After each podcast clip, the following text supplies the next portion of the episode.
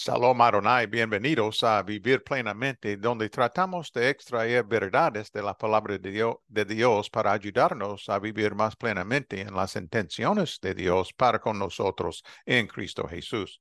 En el nombre del doctor Warren Latham y el mío propio, soy Dan Dun. Vamos a leer ahora de Apocalipsis capítulo 1, versos 17 hasta 18. Al verlo, caí a sus pies como muerte, muerto pero él, poniendo su mano derecha sobre mí, me dijo, no tengas miedo, yo soy el primero y el último, y el que vive. Estuve muerto, pero ahora vivo por los siglos de los siglos, y tengo las llaves de la muerte y del Hades o del infierno. En un libro como el Apocalipsis, repleto de pasajes maravillosos, es difícil elegir un versículo central y no nos, no nos atrevemos a hacerlo. Sin embargo, vamos a sugerir que 1.18 es al menos uno de, los cinco versículos principales del libro. Jesús resucitado recuerda a los creyentes del Apocalipsis que ha vencido a la muerte y vive por los siglos de los siglos. Además, esta conquista de la muerte no se limitó para él a una victoria sobre la tumba, sino que a través de él se extiende a los que le siguen y creen. Satanás no tiene las llaves de la muerte y del Hades. El emperador, no tiene las llaves de la muerte y del Hades. Los soldados romanos no tienen las llaves de la muerte y del Hades. Cualquier otro perseguidor de los creyentes del Apocalipsis no tiene las llaves de la muerte y el Hades. Solo Jesús tiene estas llaves. Aleluya es notable que Jesús menciona tanto la muerte como el Hades. La muerte destruye nuestros cuerpos físicos y el Hades es donde nuestras almas serán atormentadas por, para siempre si no conocemos a Cristo.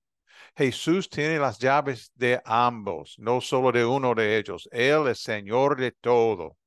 ¿Qué fuente de aliento debió de ser esta para esta para aquellos creyentes perseguidos y amenazados y qué fuente de aliento es también para nosotros.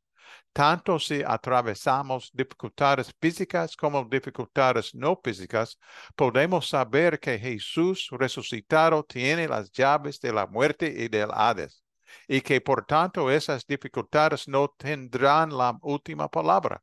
Jesús tendrá la última palabra nos recuerdan las poderosas palabras de Pablo a los cristianos de Corinto.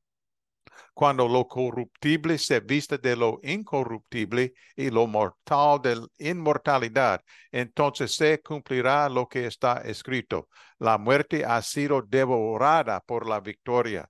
¿Dónde está, oh muerte, tu victoria? ¿Dónde está, oh muerte, tu aguijón?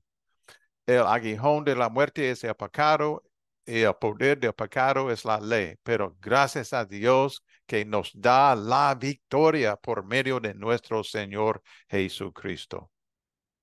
Que creamos o no que Jesús es el resucitado y el Señor de todos, marca una gran diferencia en nuestras vidas. ¿Lo crees tú? ¿Has estado luchando con dudas? ¿Lo crees más o menos, pero no de todo corazón?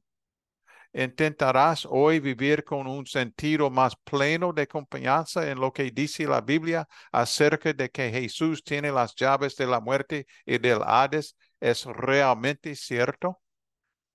Recordemos, yo soy el viviente y tengo las llaves de la muerte y del Hades. Oremos, por favor. Gran Dios vivo, te doy gracias porque eres tú quien tiene las llaves de la muerte y del Hades. Mi vida está verdaderamente en tus manos y yo sé que eres muy bueno, muy, muy bueno. Ayúdame a afrontar el día de hoy con un renovado sentido de alegre esperanza, aunque me enfrente a circunstancias difíciles. En el nombre del resucitado.